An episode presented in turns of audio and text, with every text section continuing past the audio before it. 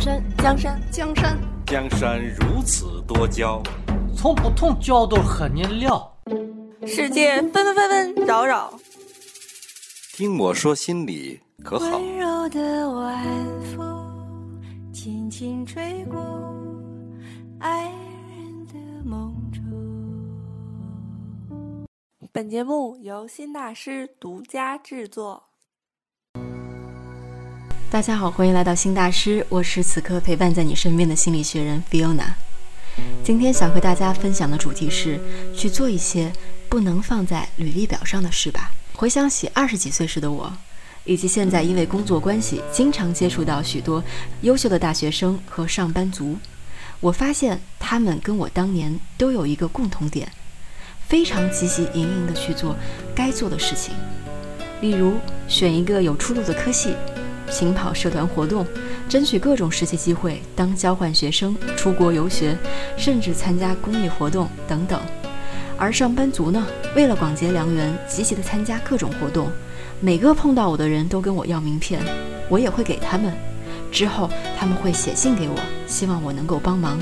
我仿佛看到了当年的自己，为了装饰履历表，什么都去做，但什么都做得很浅。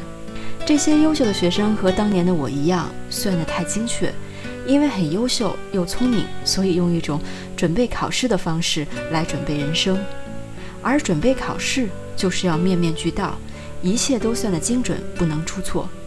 比较讽刺的是，当年的我以为这是在做自己，事实上后来我才发现，我并不是在做自己，而是掉入了一个主流的道路。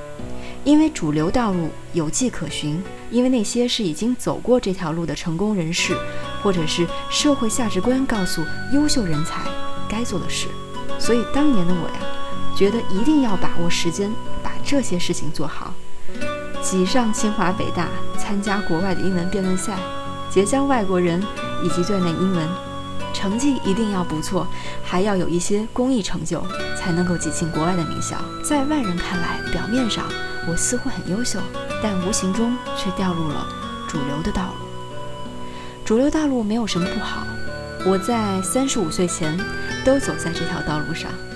如果你觉得自己是主流的人，就自信地继续走下去。但是，如果你觉得主流不能够满足你，就多做一些非主流的事情吧。非主流的道路没有人走过，算不出来。但是。如果我有现在的智慧，回到二十几岁时，我会慢一点，傻一点，浪费一点时间，尝试去做那些对自己没有立即好处的事情。若对别人有好处，例如公益，那很好。但是如果对别人没有好处，也没有关系。我想说的是，当做自己变成流行语时，不要只做自己。因为只做自己，最后可能还是做了主流价值观期望的你。当初我就是做主流价值的自己，它可以成就一个成功的人，但未必保证可以成就一个成功的社会。我做主流的自己，只做到了三十五岁。对于我这个从小到大的模范生而言，在电视台当项目经理是一个很好的目标，但是那也是我在企业界最后的一份工作。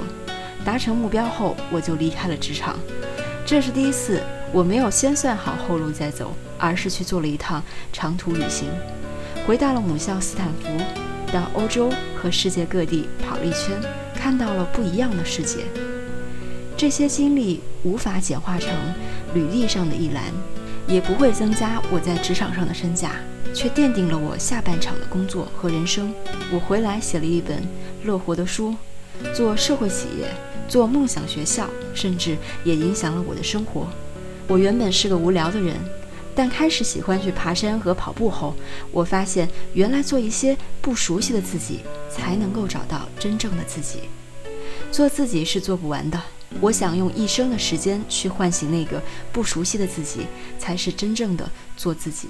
这不只是我对自己二十岁的提醒，也是我对自己现在的提醒。好了，这就是今天的节目，希望它能够给你的生活带来一点启发。我是 Fiona，这里是新大师，我们下期见。